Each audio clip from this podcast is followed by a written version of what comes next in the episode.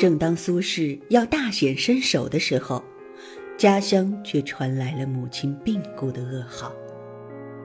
苏轼与苏辙兄弟二人回乡守孝，一守就是整整四年零十个月。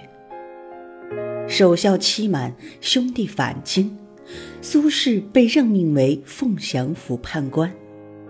任谁都看得出来，这只是到基层过渡一下而已。以苏轼的才学，早晚是要入朝的。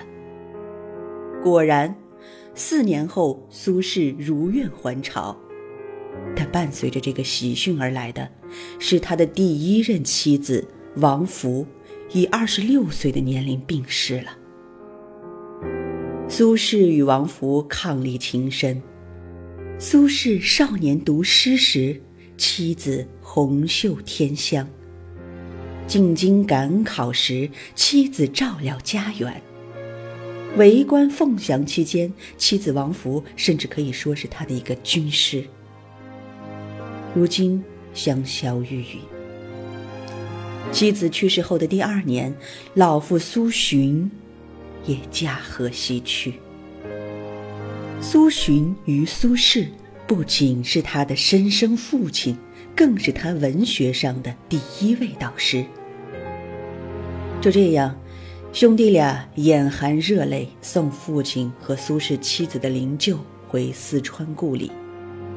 这一来二去，又是三年。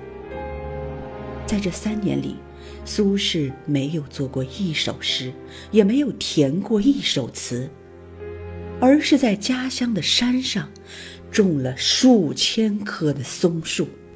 后人在提到深情的植物时啊，也会提到这个树。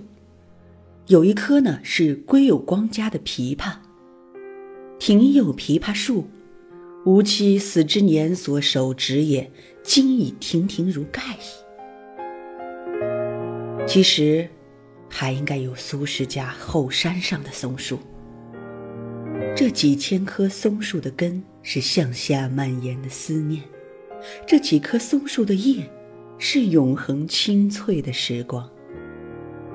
而等苏轼再次回到京城时，整个大宋都将要面临着一次巨大的变迁。